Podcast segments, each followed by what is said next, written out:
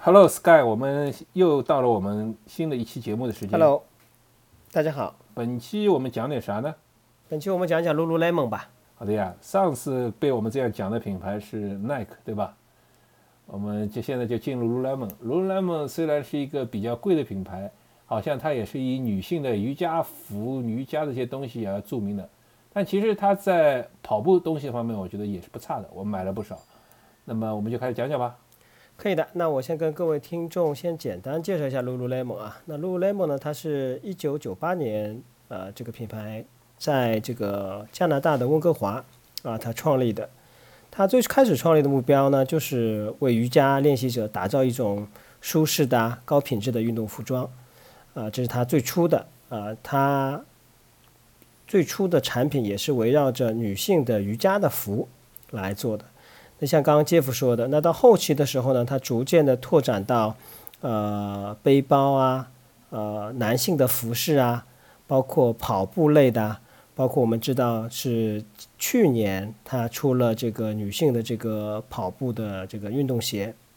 然后呢，在国内的话呢，这几年呢，呃，我们不仅可以看到一些 Lululemon 呃的这个品牌越来越丰富，也看到越来越的多的呃女性。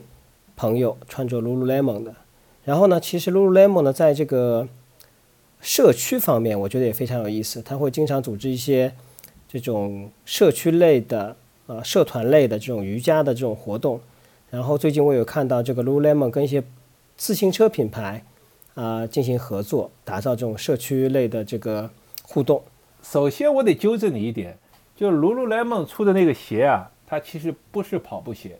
它应该主要是在健身房使用的鞋，可能还是偏综合的那种健身房轻运动啊，然后呃也带一点点跑步属性，但是不是完全的跑步跑步鞋。但第一代我有女性朋友穿过，买过一两双，但她们似乎好像我听外面评价，就说她的那个鞋也评价不是太高。据说今年出了第二代，那我就不太确定了。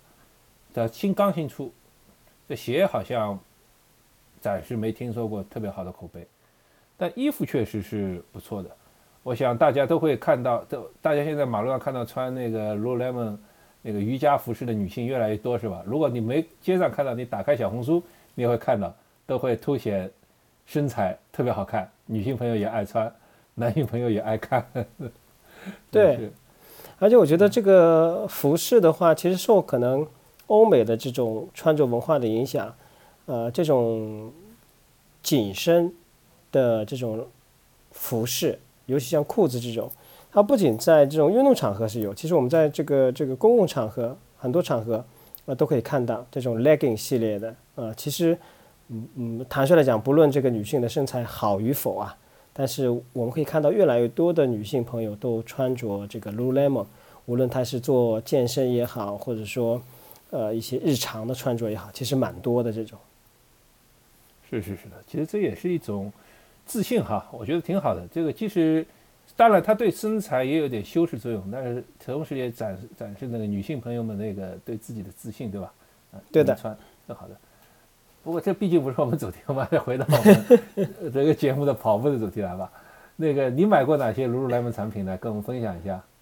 呃，我有穿过 Lululemon 的早一期的这种跑步的这个短裤。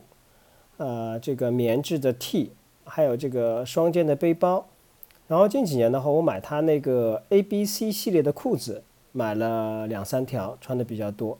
那你你觉得跑步的话是哪些比较适合呢？嗯，跑步的话，我我我坦率的讲，那条裤子给我留下了非常不好的这个感觉。你是说的短裤吗？对，短裤，短裤。然后，你记得它的型号吗？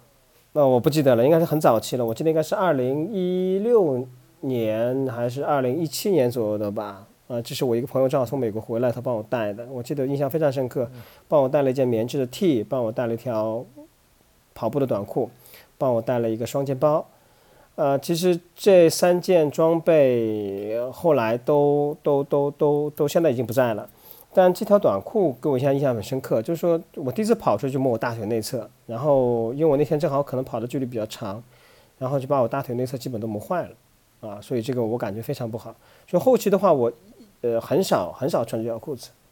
但它设计其实是呃蛮有意思的。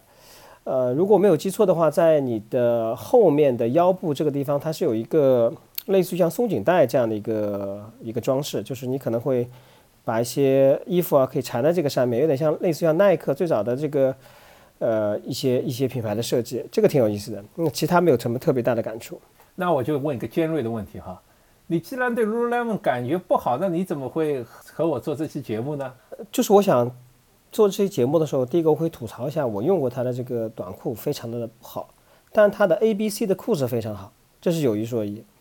嗯。呃，它的通这个裤子，这个呃，我们谈到这个地方，就是它的 A、B、C 系列的裤子，呃呃，整个的裁剪，包括整个的设计，它其实可以可以满足你日常，比方说呃比较轻松的这种跑步的活动，然后的话呢，你骑自行车也 OK 的。因为它那个裤子你翻起来以后，它会有一个反光条的，就是它也会为你这个，啊骑自行车有设计，呃安全有考虑。另外一个这种裤子，它其实在公共场合穿，或者说在一些，就你上班了啊穿，其实也 OK 的，因为它整个裤子设计的其实是比较商务的。另外的话，我喜欢它的 A B 系列呢，都喜欢那种相对是 slim 这种款的，就是相对是比较贴身的。呃，它这种贴身呢，给你的这个。束缚感呢，不是很强，看上去很贴身，但是其实你整个穿上去以后呢，你的活动呢还是呃比较舒服的。所以我前后买了三条这种 A B C 款的。我最近买了一条，应该是在去年年底买了一条纯白色的，类似像牛仔裤的这样子的。哎，我觉得也也也很不错，就我个人感觉。其实我觉得你正好说说 Lululemon 的一个特点，就是我先姑且不谈前几年的那些呃款式啊什么。那个他那时候没有正式进入中国，然后可能对亚洲市场也不一定重视，或者呃有一些版型啊或者差别以外，但其实我倒是觉得你说说有那个什么特点呢？就是它的裁剪和它的材质啊是有它独到的地方的。作为我们亚洲人来说，呃，可能它尤其它最近几年它裤子出了 Asian Asian 款，就适合亚洲人这种屁股大腿短的 体体型，所以会更更合适一些。这而且它的面料。就是呃，也有它独到的地方。那说到这，我分享一下我的体会哈。我我其实录用 Lululemon，其实呃，我姑且不谈商务系列或者日常系列，因为这和我们节目也没有什么太大关系。呃，我就谈谈它关于我用过的跑步产品。嗯，我用过的衣服的 T 恤衫的系列啊，主要是它的 Metal Vent 系列和它的 Fast and Free 系列。呃，我也有一件那个叫什么来着？另一个它算新推的，有弹性、比较有弹性的那个系列，那个系列我不喜欢。虽然也是主打跑步，但是我一下子讲不出它名字了。嗯，但是我比较喜欢的是 Fast and Free 和 Metal Vent，尤其是 Metal Vent。那我先说说 Fast Fast and Free 吧。Fast Free 就是它是专门推出的关于跑步的产品系列，特别的轻薄，就是有些类似于耐克的那个 Dry Fit Advanced。ADV 这个系列就是超薄超轻，而且它的版型也是偏跑者的，就是瘦长版型。我 Lululemon 一般是穿 M 号，就是便宜欧美这种 M 号的这种，但只有 Fast and Free 我要穿 L 号。但是它也有一个缺点哈，就是它因为它特别轻薄，太轻薄了，然后我觉得它就不够挺了，就不挺，就是有点太松松垮垮这种可能。然后今年它好像它的 Fast and Free 有更新了，我还没决定要不要买，因为这个 Lululemon 确实也不便宜。它是在身身侧，有点类似于开叉以后在中间缝了两针这种感觉，就是有特别大的孔用来用来透透气。它称之为 Air Flow 系列吧，就是 Fastflow Air Flow 吧。然后再增加了一些呃反光反光条，增加了一些反光字。这样以后呢，就是特别适合夜跑。然后 Flow 这样这样有大开孔呢，也也还也还就是说更更透气了嘛。这个可能比较适合跑者。那我还没决定买完，因为我有很因为我有很多件的 Metal Vent 系列。Metal Vent 是我最喜欢的系列，它是一个其实偏略微偏综综合训综合运动，它不是专门为跑步训练准备的，它稍微厚那么一点点。嗯，但是它是它最经典的系列，有一点零、两点零，据说今年刚刚新推出了二点五系列，再增加了一点点胸围的尺寸，就在同就在同尺码下啊，增加一点点胸围的尺寸，然后似乎也长了一点点。我是看我还没看，我还没具体在店里看到，我呃，然后我是看到那个小红书上有有人在介绍。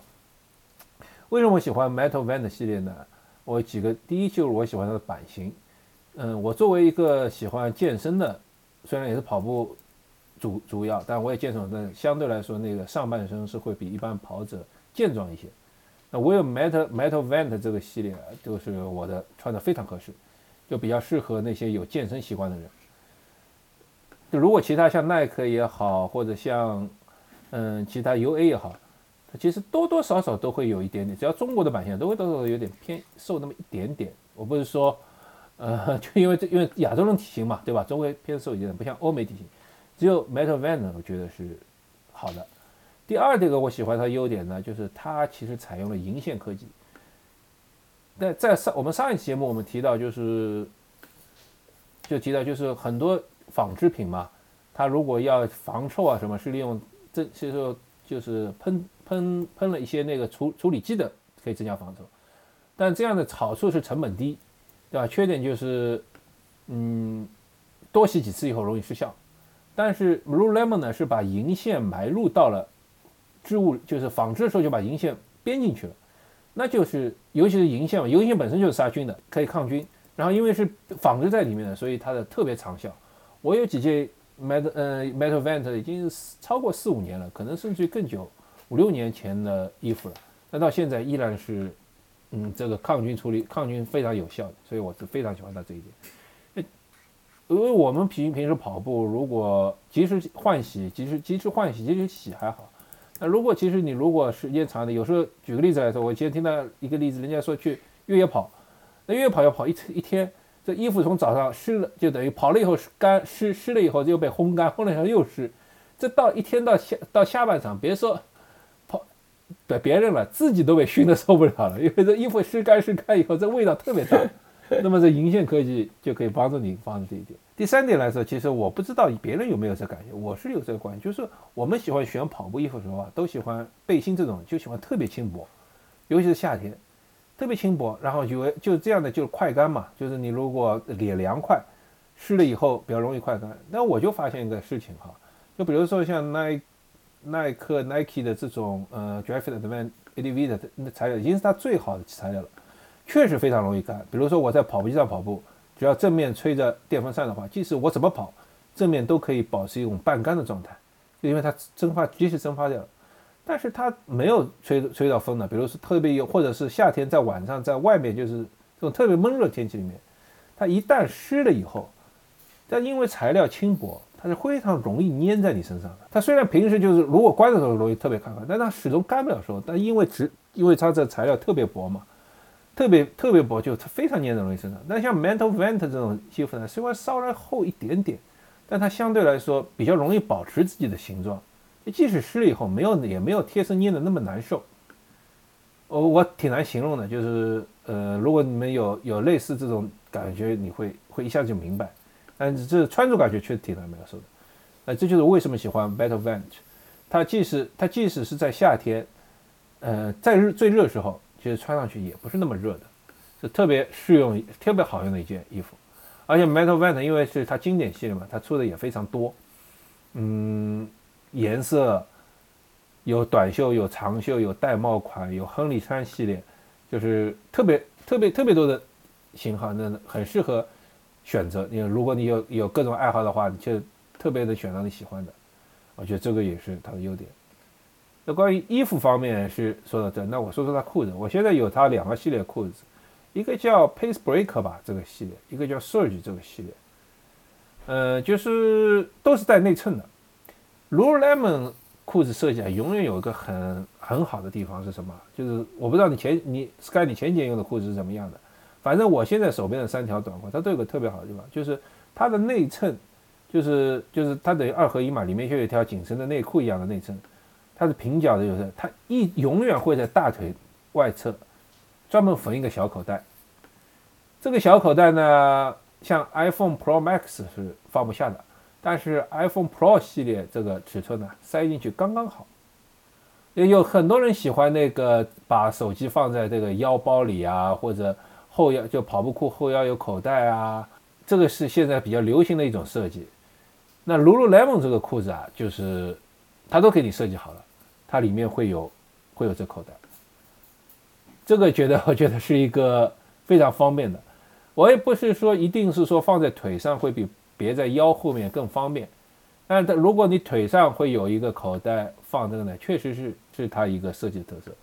那是内衬，然后在外裤呢还会有口袋，比如说还会两个插插的口袋，那你放包纸巾啊，或者放点东西啊，这也是嗯特别好用的。至于跑步裤子本短裤本身，我觉得呃也是蛮好的。我不管是我穿它跑过马拉松。呃日常训练一直穿，觉得这个裤子是没有槽点。你说不出什么特别好，但是也是完全没有槽点。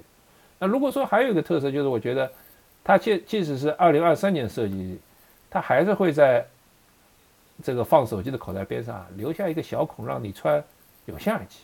我前一段时间还特地用有线耳机试一试，还蛮好的。但人家还是考虑到一些有线，也如果你有那有线耳机会有特别爱好的话。呃，无线耳机不愿意用那个那个蓝牙那种无线耳机，那你这个现在这上面有这个设计留着的也也好像不多了。至于它的它的附件啊，那也不是说它完全好的，它也有我用的比较坑的那个一些东西，我也分享一下。我买过 Lululemon 的袜子，那我觉得 Lululemon 袜子并没有什么特别好，它并不值得它那么贵的价格。第一，我觉得它虽然标的尺码，但它标尺码我觉得并不是太准确，然后嗯偏小。第二点呢，它容易起，它挺容易起球的，嗯，尤其是你嗯洗的时候或者烘烘干的时候不是特别注意的话，它蛮容易起球的。这个我觉得是一个，而且它的袜子很贵的，一双抵人家好多少的钱啊，所以我觉得袜子。虽然有人说他的袜子很好，但是我觉得一般般。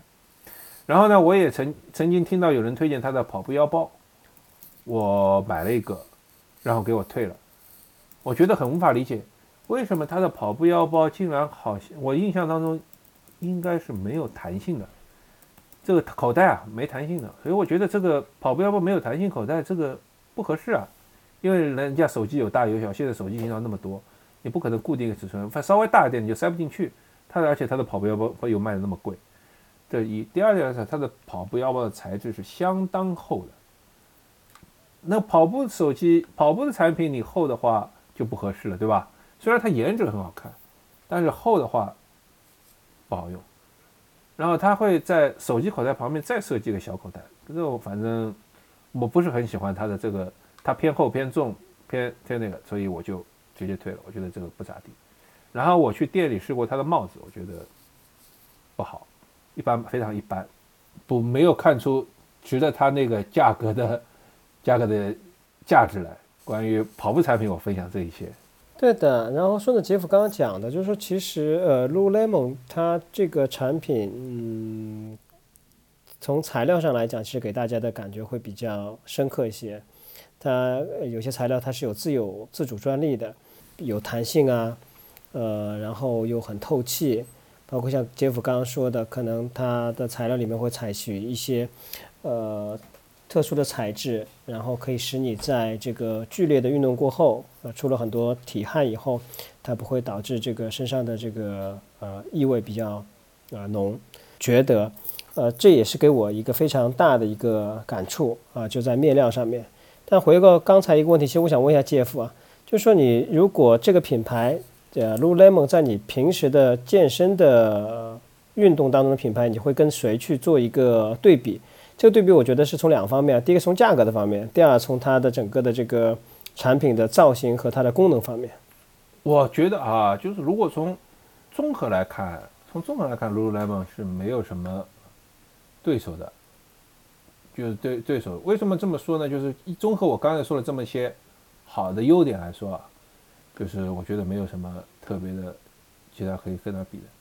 但是如果说从单项来说，其他可比的产品还是可能还是有的。那比如说，如果我在我们在健身房使用的话，那我觉得安德玛、安德阿玛还是还是不错的。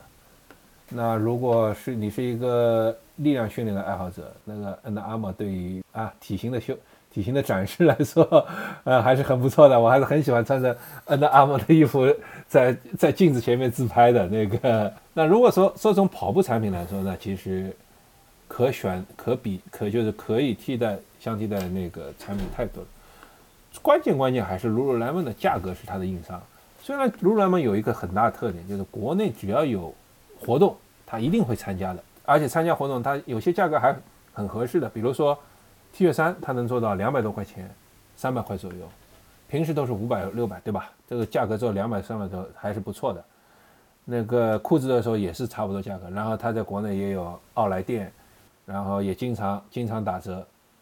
但是不管怎么样，这个价格还是比人家贵好多，对吧？就像耐克大破节同款绿色的耐克的顶尖的 Drift 的 Advantage 系列 ADV 系列，我才我买到才一百八十块钱，这个比较那个 Lululemon 三百块钱的话，我觉得还是还是差别蛮大的。即使耐克没有那个特别的抗菌处理，但毕竟才一百多块钱嘛，又是大佛节同款。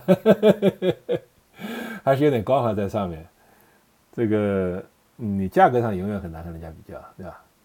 嗯，它价格上面我是这样觉得的，就是说，我记得应该 A B C 的一条裤子就是长裤啊，差不多在一千两百元钱以内吧，差不多这样子。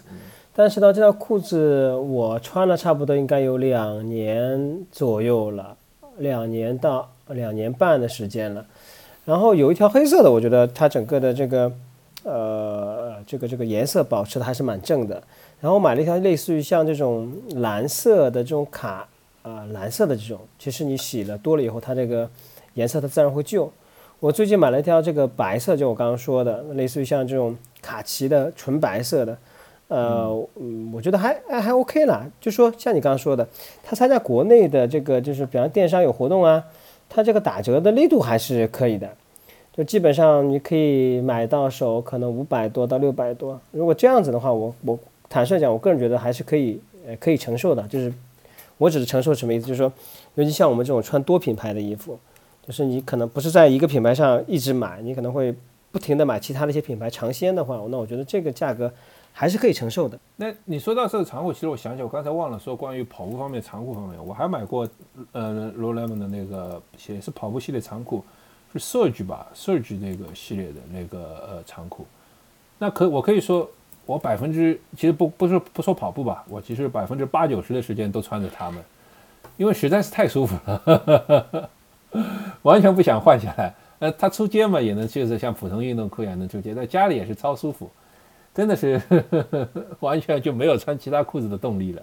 它当然你说 A B C 那些我也有，这个确实平时穿穿也是可以的。就是就是说，如果我们把价格因素，就算把价格因素衡量进去，就像我刚才说的，综合来看，Lululemon 其实很难有什么特别的竞争对手。你比如说，你可以选找到一两样比它强的，价格比它便宜的，或者或者比它好看的，或者比它呃怎么样的，但是综合加在一起，就确实真的是我一下子想不出来。女性性用品也许不一样，我们或者人家有那个拉拉皮亚纳或者什么一些那个这些这些那个可以替代的品牌。那男性品牌就是偏运动休闲，又能兼顾一些商务，也算是我因为我和你都是偏中年人嘛，那个也算是不是特别为价格发愁的那种人群的话，我确实一下想不出来能替代它的产品。嗯，第一个，我跟杰夫，杰夫是中年人，我不是中年人啊，这第一个。第二个，我是中老年人，你是中青年人。呃，我还是会这个比较慎重的考虑一下这个这个价格的。我就说，Lululemon 有一个比较好处，因为的确最近的我估计近五六年或者七八年，呃，Lululemon 这个派的这个 logo 还是蛮吸睛的。就是说，你穿类似像这种服装。其实无论在任何场合，人家都会看，哎，啊，你你你是这样的，你穿 Lululemon 的，呃，相对来讲呢，就是说你比其他穿着其他品牌的，你的辨识度会高一些，也会吸引到更多的人去看。啊，其实我这里面说的更多人看，主要是女性穿的可能比较多，因为大家可能一看就知道啊，啊，这个女孩子穿的是 Lululemon 的，啊，这个比较明显的这个一个特征的。男性的其实现在也比较有啊，比方刚刚杰夫说的这种短裤系列，它一般会在这个呃裤摆这个地方会有。那其实 A B C 系列倒看的不是特别多，就是它不是特别的呃比较显眼，就是它的 logo 没有给你那么显眼的一种感觉。所以这个其实对日常穿着来讲，你就觉得要有点低调的，然后有点腔调的，我觉得穿 Lululemon 其实是一个呃比较不错的选择。就是那种低调的奢华的，既不显显眼，但 logo 小小的，但是它的品质啊、裁剪啊，它一看也是看得出它是有质量的，对对对对，至少不像某某足鸟那么 logo 那么大，到处都能看得到一样。我觉得某足鸟以后也会穿这种出这种类似于它有商务系列小小的嘛，但是总的来说商务系列的大大 logo。嗯对对对对哦，对了，你刚才前面提到社群啊，其实我也是长期潜伏在他们的跑步群里的。那个、啊他的是，哎，我是我是潜我没参加过他活动，但是我是潜伏在他的跑步群里的。我经常看到他们发布跑步邀请啊什么，就是或者一些活动，他们做的真的很好的。然后呃，你每周有活动，你到他们店里去，他们可以给你呃存东西、饮料什么东西，对吧？然后每次还会碰上很好的，每次还配上很好的摄影师，呃，给你拍很多美美的照片，所以真的是很有很多人很喜欢去参加，几乎他每次放出跑步名额来都秒光的，这个是的。第二点来说呢，其实我觉得他们对店员的选择和训练啊非常好。那首先哈、就是我去过日本的 Lululemon、美国的、加拿大的 Lululemon，呃，他们店员的普遍颜值都很高，包括国内的哈，大家国内大家都去过，他们普遍都是漂亮的、年轻的那个姑娘、帅小伙，就都很都很就是，而且呢都是都是偏运动型的、阳光型的，都是那个呃，一看就穿着很舒服那种。其实他们对店员的训练也很好。为什么我这么说呢？那有一次我正好戴着头盔，就是自行车头盔啊，进进店里去看东西。我就在看的时候，那店员就跟我聊嘛，他问：“哎，你是不是玩铁人三项的？”，我一下子就被惊讶了。我说：“一般人拎着头盔进去嘛，你首先看了人家这个人是送外卖的，对吧？这平时只有骑电瓶车的人才戴头盔，对吧？那其次来说呢，就是说人家就算是懂一些运动知识的，你看到那个戴头盔的，一般也是认为他是骑自行车的。那铁人三项是一个很小众的运动，他能从这方面猜我，我就想想想问他，我问他你为什么猜我铁人三项？他说你戴着头盔。那我当然没细问，那我想就是他认为我太壮，所以不像骑自行车的，所以只能朝铁人三项方面靠呢，还是怎么？但至少说明他店员能认识这个运动，其实我觉得就不太容易了。毕竟不是所有店员都都会对铁人三项这个项目熟悉的。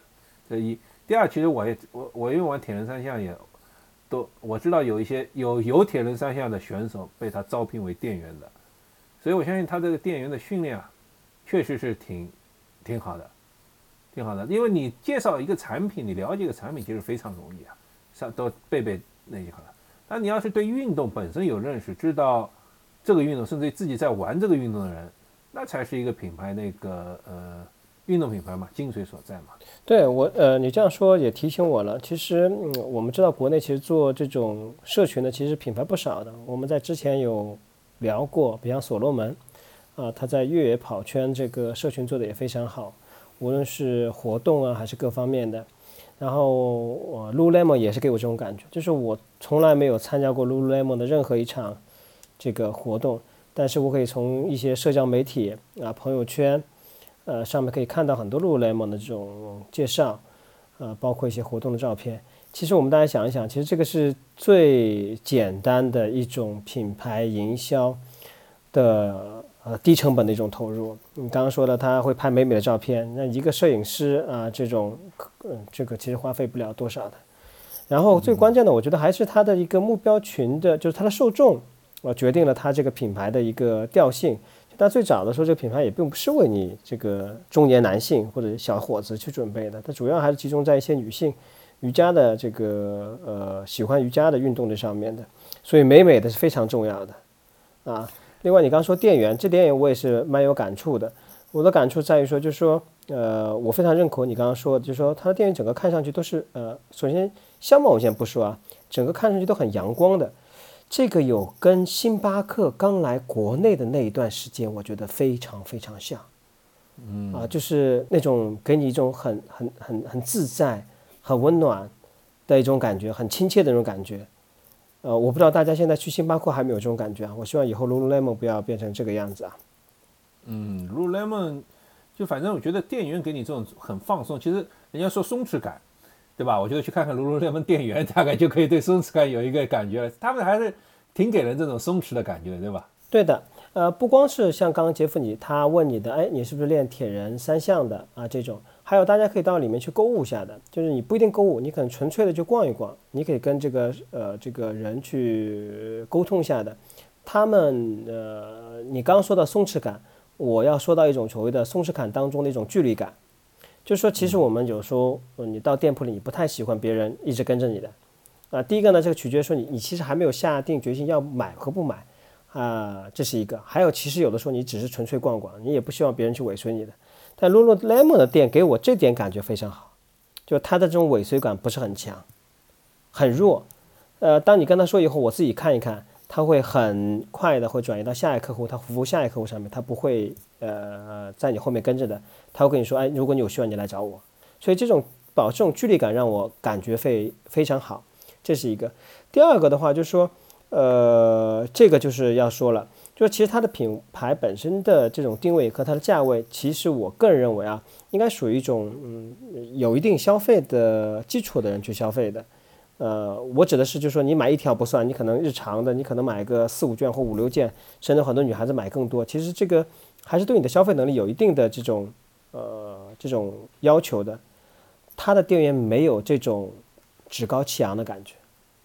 说实话，我很少见到什么买 Lululemon 只买一件两件的，好像一买总是会容易买很多件，都是比较喜欢这个品牌的，对吧？对，会有种上瘾的感觉嘛。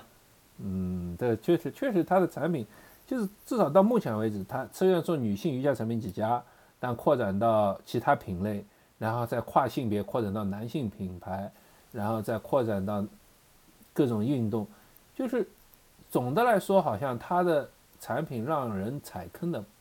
不太多，有会有可能。我刚我刚才吐槽，但是总的来说，我觉得好像你选它，好像就是总是还能用，就是不会像是就是好像忽悠人，我纯粹来骗骗人、骗钱是那种感觉，对吧？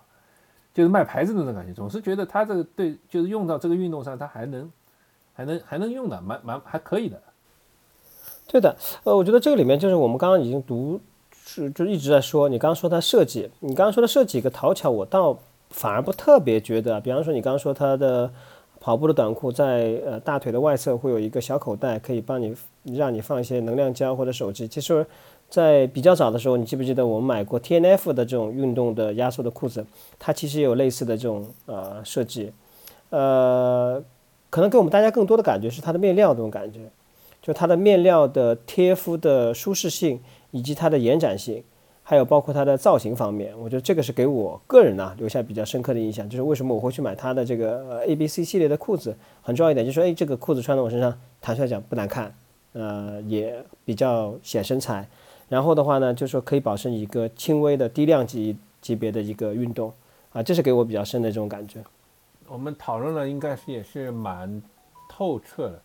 哎，你有没有兴趣花几分钟聊聊今天结束的那个厦门马拉松啊？它里面那个最新的那个数据又出来了，今天是今天结束吧？厦门马拉松，今天还有好几场啊！今天有厦门的，还有什么宿宿迁的，对吧？京东的 这个地方有个宿迁的，呃，好像还有这有这两场哈，我不知道还有什么地方，我反正我翻抖音的时候我看到的。对对对，嗯，你有没有兴趣聊几句你的看法？他们好像这次我看那个跑鞋数据来说，这次。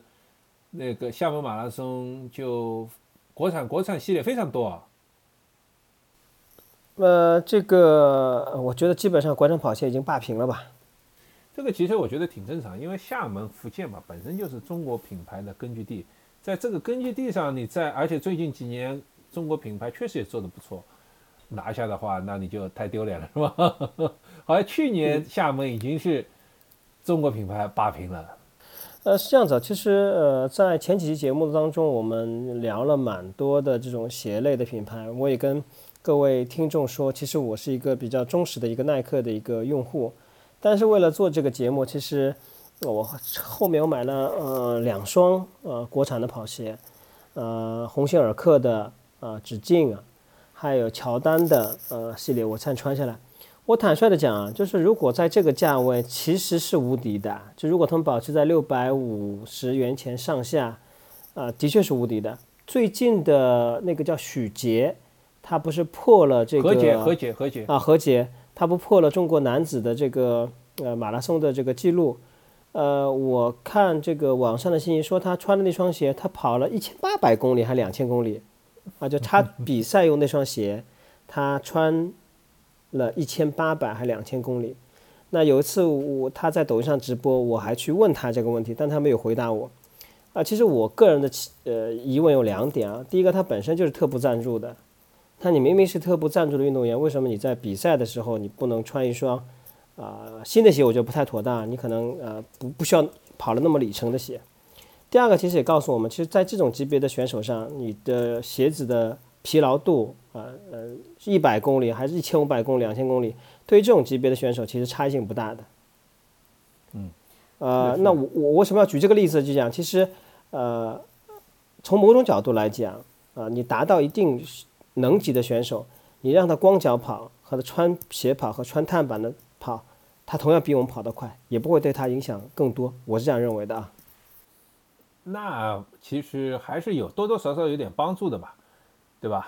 多多少少还是有点帮助的，毕竟碳板这个确实可以帮助大家跑得更快，这已经是一个确定的，不管是大家从实操还是从理论上、科学上都得到验证的一个一个一个，对吧？一个结论了，已经是应该这么说。对啊，那你想想看，那我们认为啊，比方说 Next 在国外的测试报告上啊，他说它的整个的这个使用的寿命基本上就三百五十公里到四百公里，它啊就是这个或者是一个最佳的使用期啊。他认为这个耐克的 Next 在三百五十公里到四百公里，它基本上这个这个，如果按照这个数据来说的话，那你跑了一千两千公里的鞋，它到底还有多少的效能可以提供给你？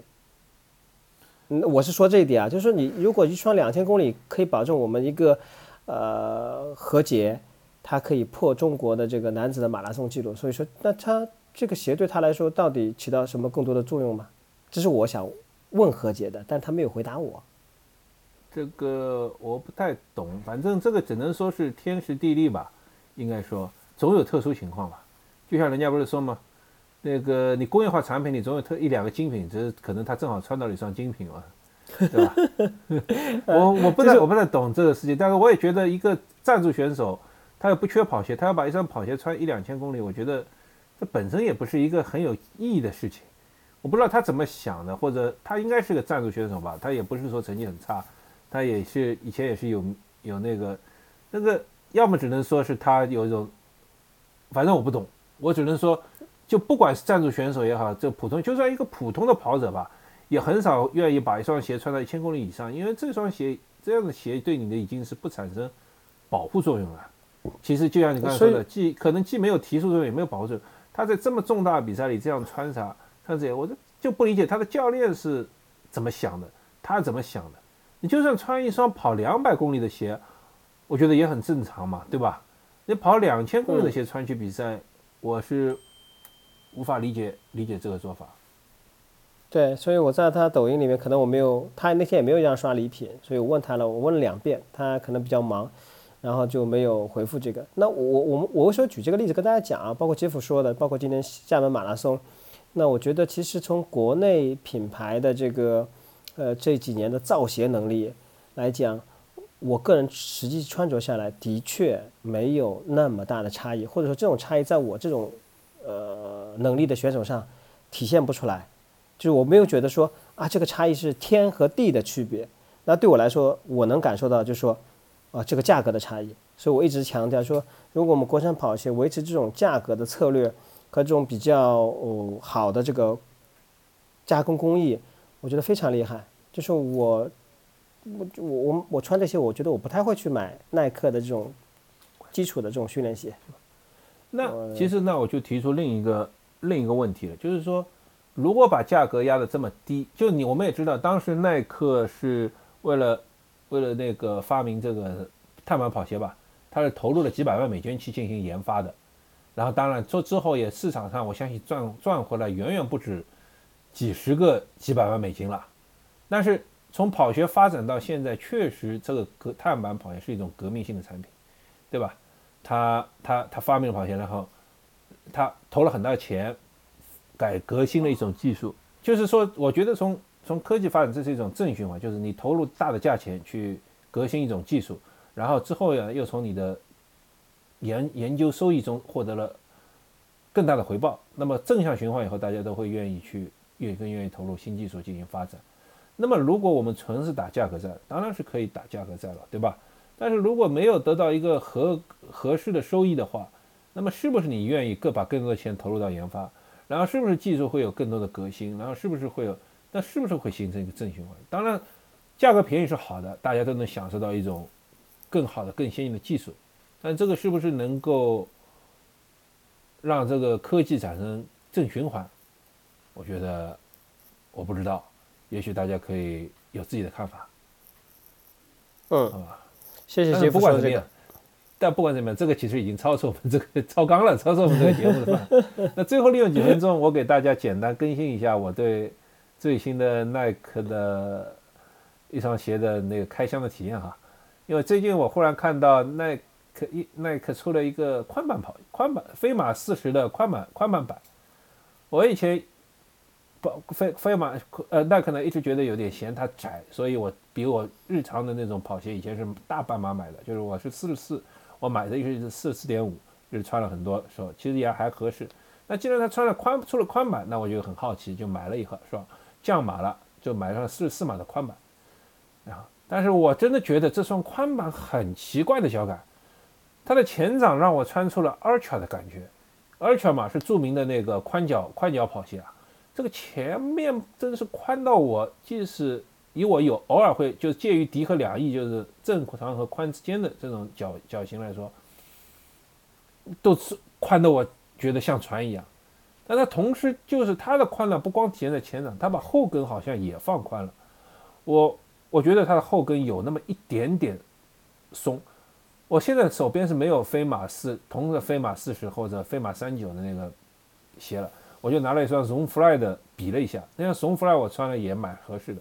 这，我说实话，穿了飞马四十宽版以后，回来一穿松松松的那个，我原来穿的蛮合适的，但我换上去，我就觉得这双鞋那么挤脚，就变成了。所以这个这个鞋给我的感觉非常的奇特。所以大家如果有兴趣去试试飞马四十的宽版的话，或者你本身是宽脚的话，你想想，我建议大家去店里试一试大小。这是一个很奇怪的啊。OK，谢谢分享。嗯，啊，我们这边没有什么更多话题了，你呢？我这边我这边也没有了。